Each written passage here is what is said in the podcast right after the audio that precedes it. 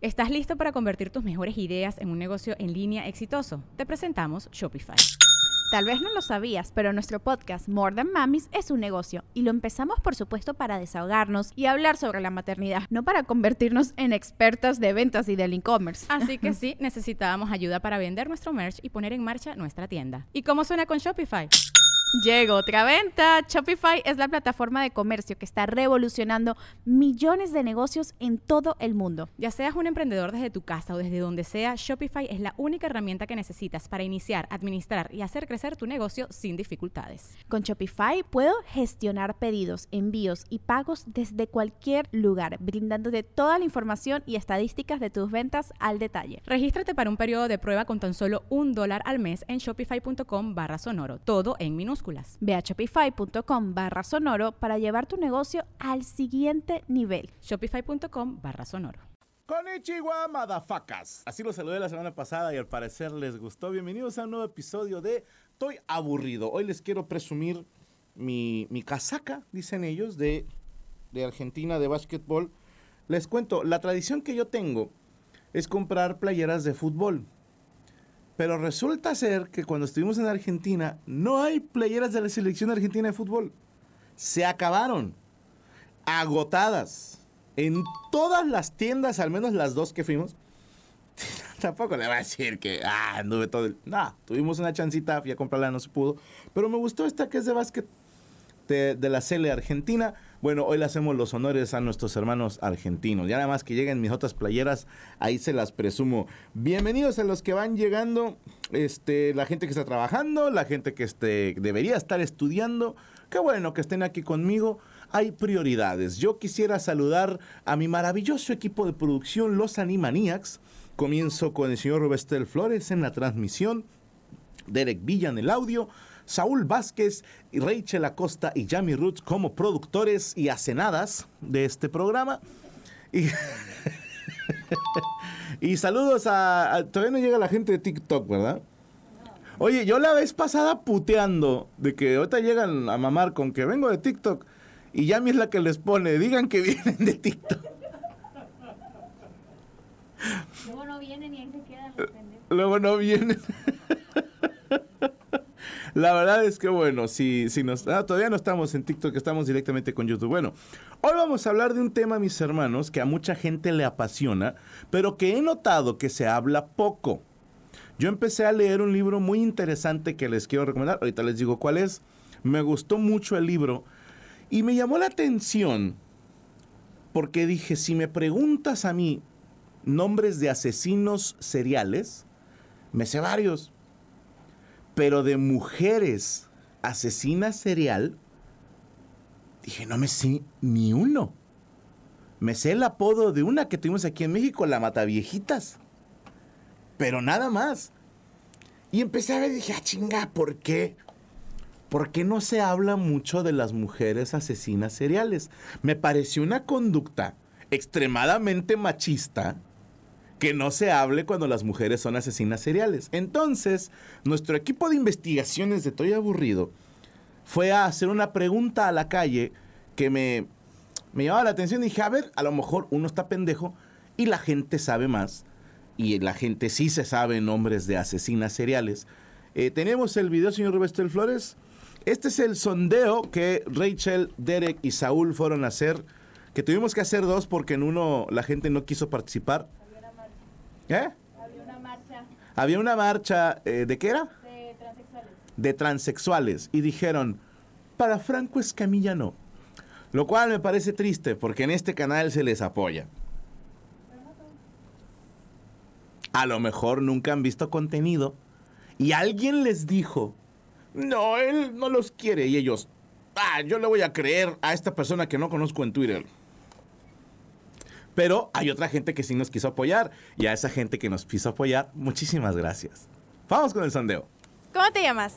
Wendy, Wendy García. Wendy, oye, ¿me puedes mencionar tres asesinos seriales? Ah, Dennis Schrader, Jeffrey Dahmer y Ted Bundy. Ok, ¿te sabes algún asesino serial mujer? Mm, ah, no lo tengo en la memoria. No. Muchísimas gracias, Wendy, no pasa nada. ¿Cómo te llamas? Irving Ríos. Irvin, ¿y tú? Diana Ramírez. Diana Diana Ramírez. Ramírez. ¿Me puedes mencionar tres asesinos seriales? Ah, a ver, es Jeffrey Dahmer, Gacy y este. Ay, era, um, Bien, bien. re- eh, ¿reales o de.?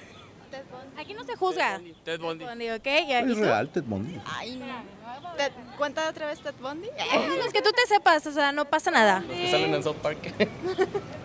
Manson, ese Manson Bueno. y ay, no me sé otro. Ay. Auxilio. no, no, Este, No pasa nada. Y ahora una más difícil. Una asesina mujer, una asesina serial mujer, puedes mencionar el modus operandi o el nombre si te lo sabes. Uy, una mujer. Yo no fui, fue el jefe. No, no me la sé.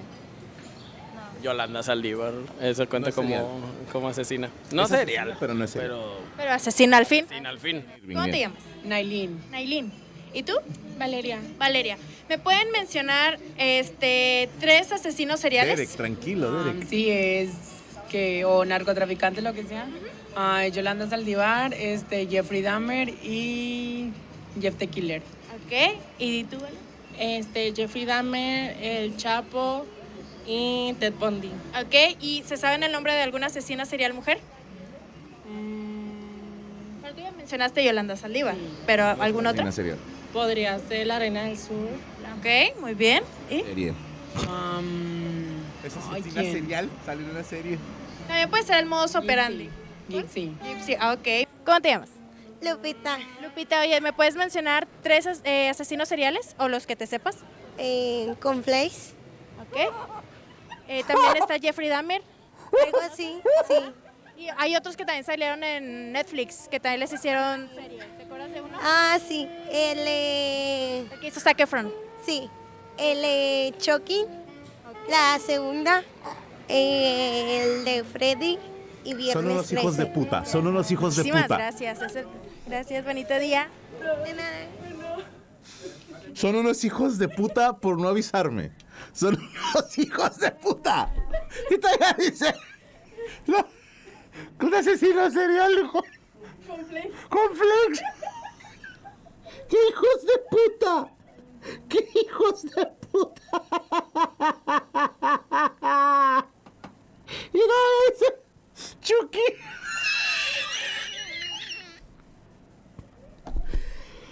Ay, una disculpa. Gracias por esto, pero siguen siendo unos hijos de puta, ¿eh? Sí, gracias por esto. Ay, cabrón. Ah, Lupita, Dios te bendiga un chingo, Lupita, te quiero mucho. Hablando de gente que me quiere, eh, gracias a, a la persona que me regaló este, miren, es un Thunderbolt. Me hicieron este regalo precisamente un fan de Toy Aburrido, cuyo nombre pidió este es cuando ya atacaron en picada. Este- No quiere que diga su nombre, pero gracias por este detalle de mi Thunderbolt P47 como en el Escuadrón 201. Bueno, a mis hermanos.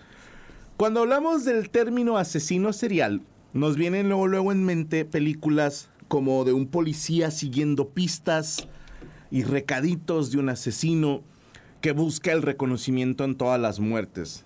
Hay quienes dicen un asesino serial solo es serial cuando quiere el reconocimiento. Algunos criminólogos decían buscan un castigo, otros decían quieren eh, llamar la atención, pero eso no tiene nada que ver con el término asesino serial. El término se definió principalmente se lo atribuyeron a un güey que se llama, perdón, Robert Ressler del FBI, que es Fuerzas Básicas del INSEN, no, eh, Federal Bureau Investigation, no sé, no sé, no me acuerdo. Él en, lo- en los 70s ah, utilizó este término, acuñó el término asesino serial, pero el criminólogo alemán Ernest Genant, o Genant, perdónenme mi, mi mal alemán, ya utilizaba ese término en la década de los 30. Dependiendo del autor y de la corriente ideológica, por así decirlo, hay muchas maneras de definir lo que es un asesino serial, pero todas concuerdan en una cosa. De entrada, es una persona que comete tres o más asesinatos, ¿ok? una persona que comete dos asesinatos, un asesinato no puede ser considerado asesino en serie porque asesino en serie conlleva pues una serie de asesinatos. Entonces es mínimo tres. Por eso les decía, Yolanda Saldívar no califica. Los que mencionaron gente que, que, trabaja en cárteles, eh, que pues sí, asesinan mucha gente, no entran en la definición de un asesino serial por otras razones que ahorita vamos a hablar, ¿ok? O sea, sí matan mucha gente, pero vamos en orden, ¿ok? Eh, La primera definición sería mínimo tres personas, sin un límite, o sea, de tres a las que lleguen. Pero aquí es donde empieza la primer discrepancia. Hay quienes dicen en un lapso menor a 30 días cada muerte. Hay asesinos en serie que, ah, que lo hacían cada día 15, cada luna llena, cada cuarto menguante, cuarto creciente. O sea, cada quien tiene sus loqueras. Por eso se puso esta como de en un espacio de 30 días. Pero también han existido asesinos que se les considera asesinos en serie que matan una vez al año. Sí que ah, me acuerdo, no recuerdo el nombre de este cabrón, ya lo veremos más adelante, espero en otro episodio, que mataba nada más el día del cumpleaños de su mamá, un pedo así, o el día que mataron a su mamá. Ese día mataba prostitutas. Eh, aquí en Monterrey tuvimos desgraciadamente un violador en serie que le llamaban el violador de los lunes, que era un güey que violaba los lunes. Ya se los conté, creo que en alguna mesa de reunión algo así. Uno de mis maestros estuvo en el interrogatorio porque se hicieron putas mil teorías. E- ese es algo impresionante, porque cuando hay un asesino en serie, de volar empiezan las teorías. ¿Por qué? Porque una de las características de un asesino serial es que sus víctimas tienen algo en común. ¿Ok? Por ejemplo, recuerdo el caso que nos contó una vez un maestro de un güey que asesinaba prostitutas, porque su mamá era prostituta. Y lo cagado es que este cabrón se masturbaba en los pies de sus víctimas. Y cuando ven toda la historia, porque decían, ¿por qué en los pies? Obviamente tiene un fetiche por los pies, pero ¿por qué?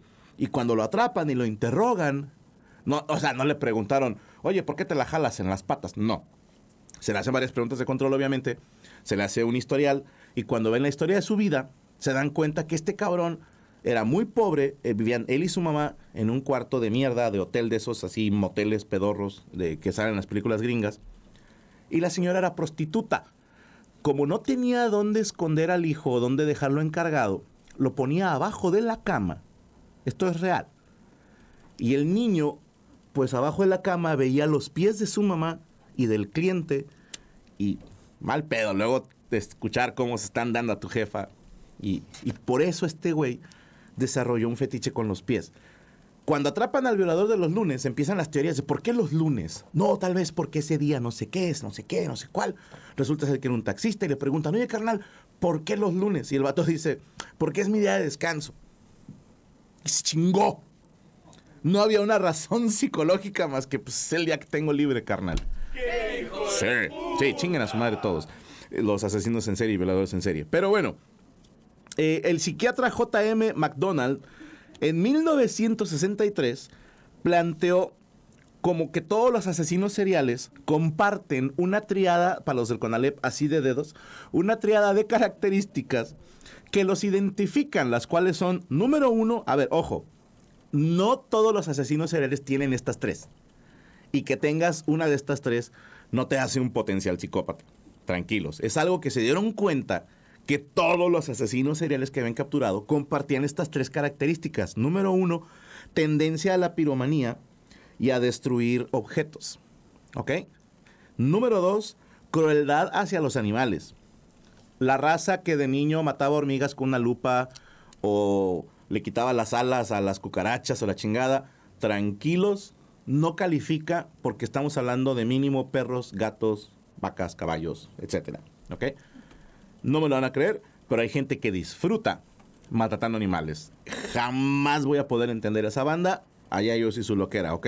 Entonces, tendencia a la piromanía, o sea, incendiar cosas.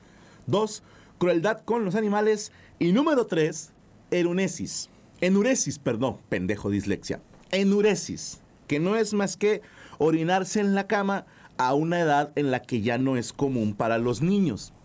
¿Ok? Todos los asesinos seriales que analizaron estos cabrones mojaban la cama.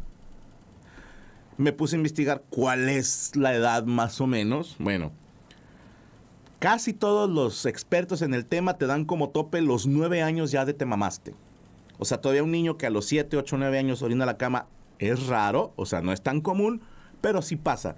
Y que si después de esa edad un niño se hace pipí, tienes que revisar que hay algún problema psicológico o tal vez físico. Puede ser una infección en las vías urinarias, puede ser un, desgraciadamente, un síntoma de, que fue abusado, qué sé yo.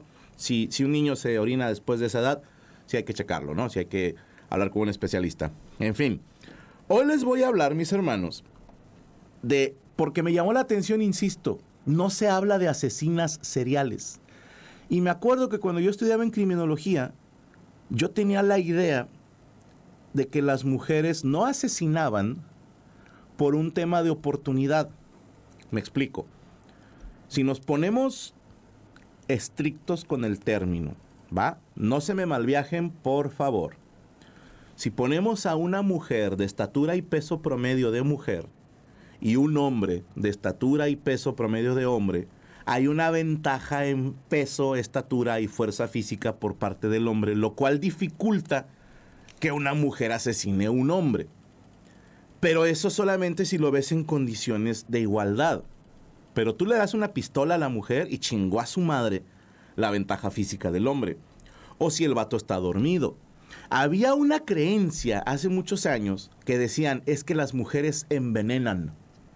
Que las mujeres matan envenenando. Sí, sí hay mujeres que en lo largo de la historia han matado güeyes envenenándolos y a sus hijos y a mujeres y hombres por igual, pero no es la más común. También existen mujeres que asesinan por interpósito. Eh, para los del Conalep no es el lugar donde compras cervezas, sino es se lo encargo a alguien más. Y esto es algo que leí en, en un libro que ahorita les digo cuál es, que es bastante común, que se les llama viudas negras, que son mujeres que se casan y matan al marido. A veces envenenándolo, a veces dormidito, lo apuñalan, le dan un balazo, le dan un chingadazo en la cabeza, qué sé yo.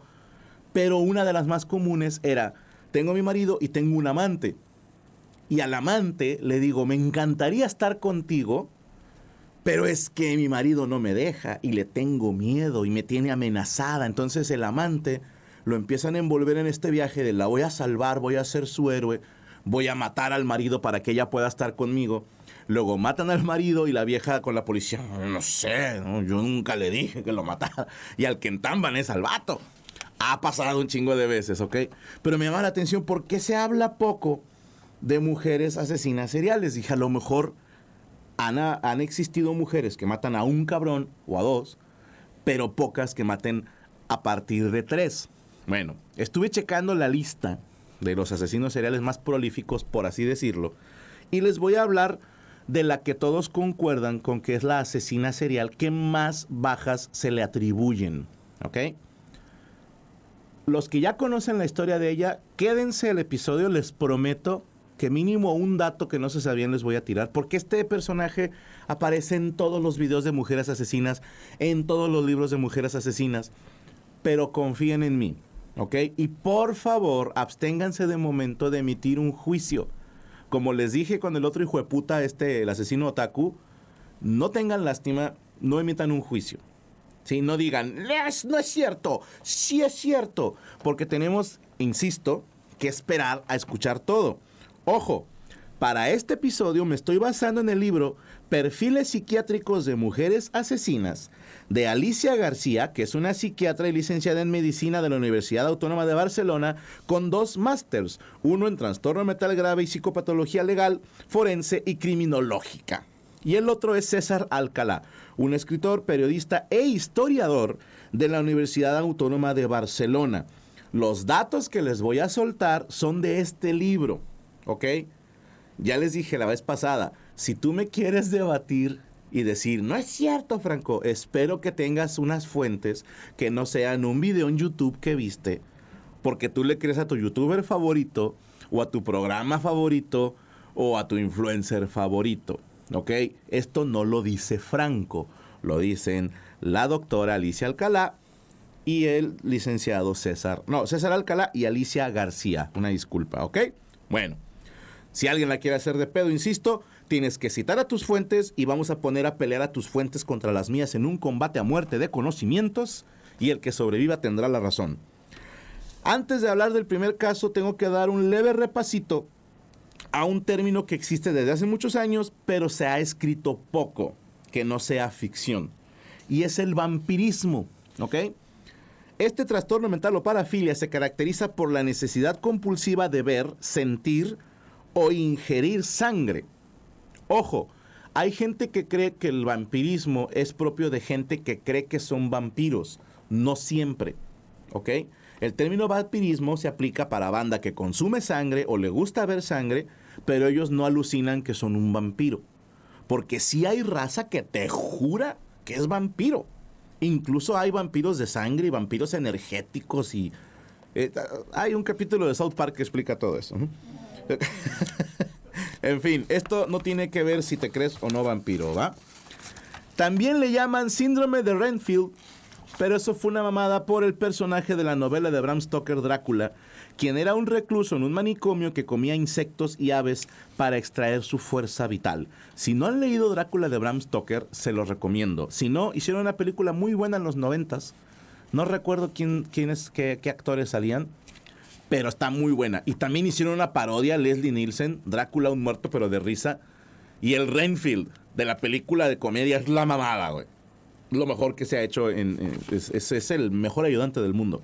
En fin, al vampirismo también se le conoce como hematodixia, hematodipsia y sanguinarius. Pero ninguno de estos términos, incluido el síndrome de Renfield, es reconocido por la comunidad científica y médica.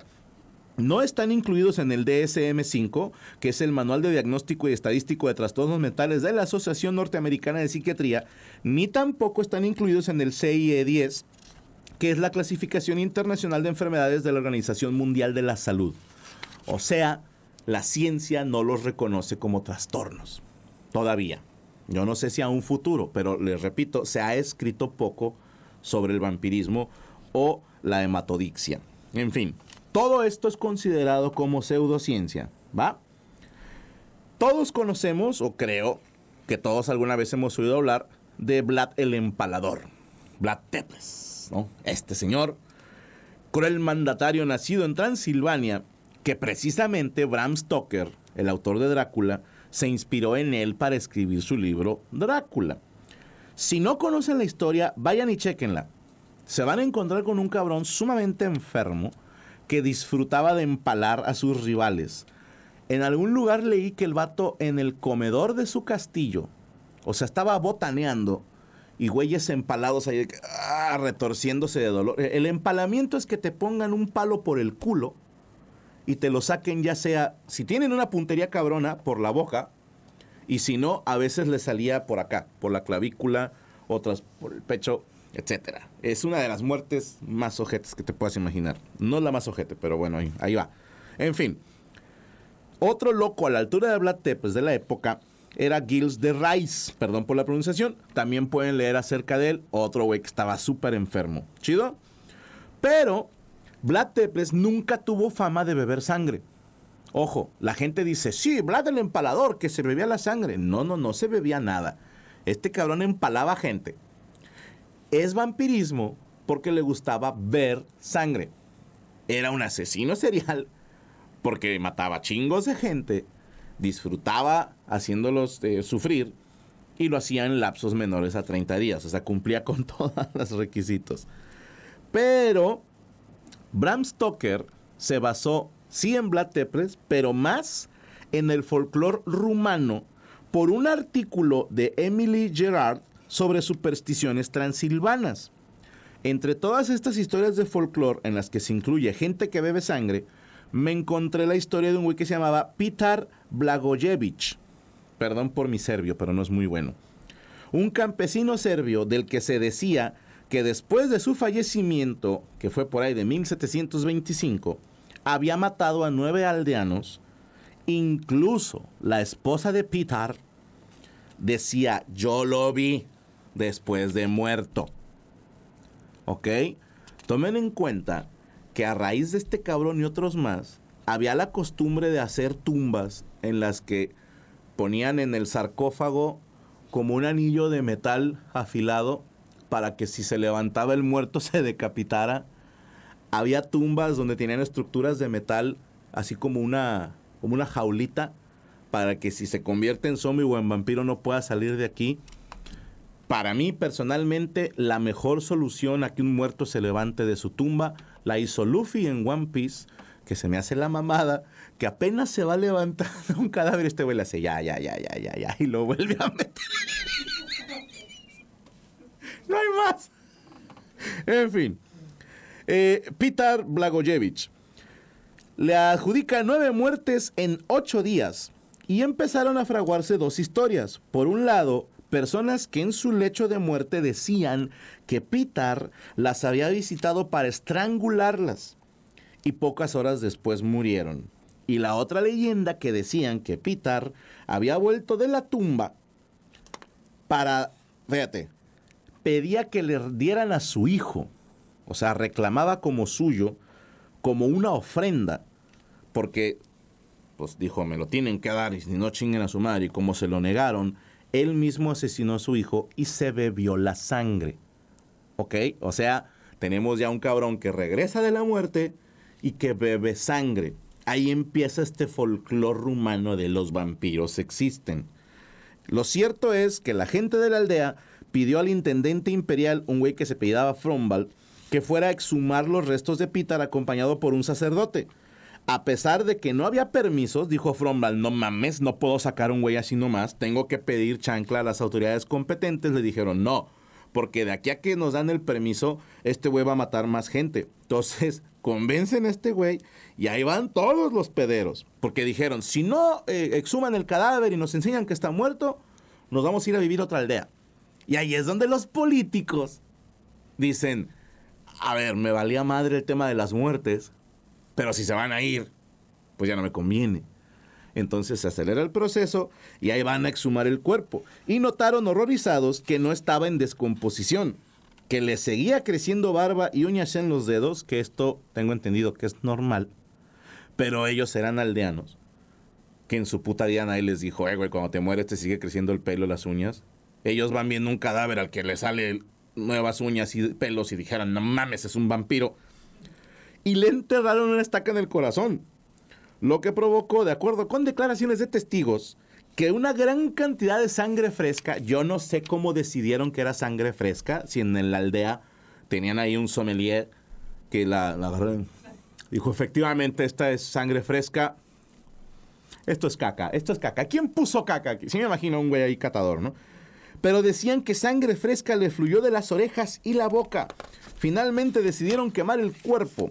Y este informe está publicado en el diario vienés Wiener Zeitung, que es uno de los primeros testimonios sobre vampiros en Europa del Este y contribuyó, junto con otros casos, a que se pusiera de moda la figura del vampiro en el siglo XVIII en Alemania, Francia y Reino Unido. ¿Ok?